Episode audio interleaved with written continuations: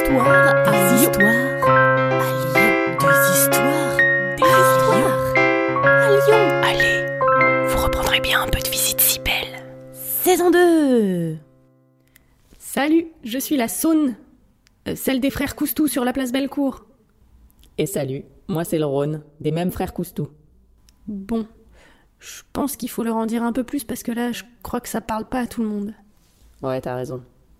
On est au pied de la sculpture de Louis XIV, au centre de la place. Ah bah oui, voilà. Ah, ce- Celle-là, vous la voyez bien. Vous avez toujours le nez levé, là. La prochaine fois, baissez les yeux et regardez-nous. Moi, le Rhône, je suis à moitié allongé sur un lion. Il a la gueule ouverte. On voit bien que je suis robuste et prêt à bondir à tout moment. J'ai, j'ai la main posée sur mon épée. Ah oui? Je t'avais jamais imaginé comme ça. Non mais c'est vrai, on peut pas se voir de là où on est. On est dos à dos, séparés par Loulou, enfin Louis XIV. J'ai déjà essayé mille fois de te mater, mais je t'ai pas vu. Et je me suis tapé des torticolis violents. Toi, j'imagine qu'ils t'ont représenté aussi costaude. C'est c'est quand même autour de toi que la ville s'est construite au départ. Tout le commerce, c'est grâce à toi et aux bateaux que tu transportais. Tu as nourri les Lyonnais et tu leur as transmis ton incommensurable force.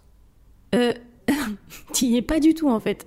Je suis plutôt représentée genre lascive et calme, le lion sur lequel je m'affale. Parce que, euh, oui, je suis représentée euh, affalée, pas prête à bondir, hein, malgré tout ce que j'ai fait pour les Lyonnais. Eh bien, ce lion, il a la gueule fermée. Ah oui? Ah c'est marrant, j'a- j'aurais jamais cru. Et tu te souviens quand même qu'on m'appelait la rivière Rhône autrefois, et que toi t'étais la rare? C'est seulement après, un peu avant la Renaissance, que que j'ai vraiment connu mon changement de sexe. Je suis devenue, euh, pour de bon, le Rhône et toi la Saône. Ouais, ouais, je me souviens, toi le fleuve, moi la rivière et le confluent. Ça faisait jaser en ce temps-là, tu te souviens?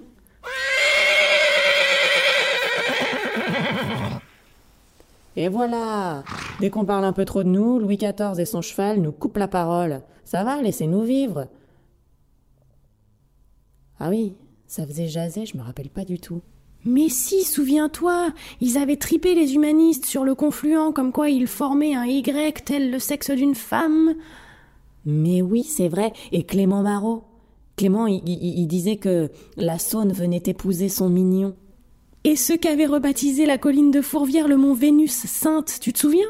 Ils disaient aussi que le Rhône vient féconder la Saône et que leurs épousailles font de Lyon une cité conjonctive et copulative. Oh là là, ces humains. C'est vraiment l'espèce fabulatrice par excellence. Ils ramènent tout à eux. Ils sont prêts à projeter leur organisation sociale, leur hiérarchie, leurs émotions même sur tout et n'importe quoi. Sur les éléments de la nature comme le Rhône et la Saône, et même sur des morceaux de pierre comme toi et moi. On ne plus qu'ils nous fassent parler. non mais vraiment n'importe quoi.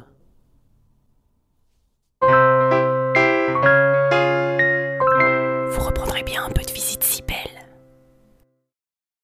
Salut à vous Une gognandise, en parler lyonnais, c'est une plaisanterie. Ce podcast d'histoire, de légendes et de gognandises lyonnaises est proposé par les Visites Cybelles, visites théâtralisées et comptées à Lyon. Vous pouvez nous retrouver sur les réseaux sociaux, Facebook, Instagram et Twitter. Pour réserver des visites, rendez-vous sur notre site web, vous trouverez le lien en description. Et pour connaître les prochaines histoires, abonnez-vous. Sur ce, on vous dit à bientôt.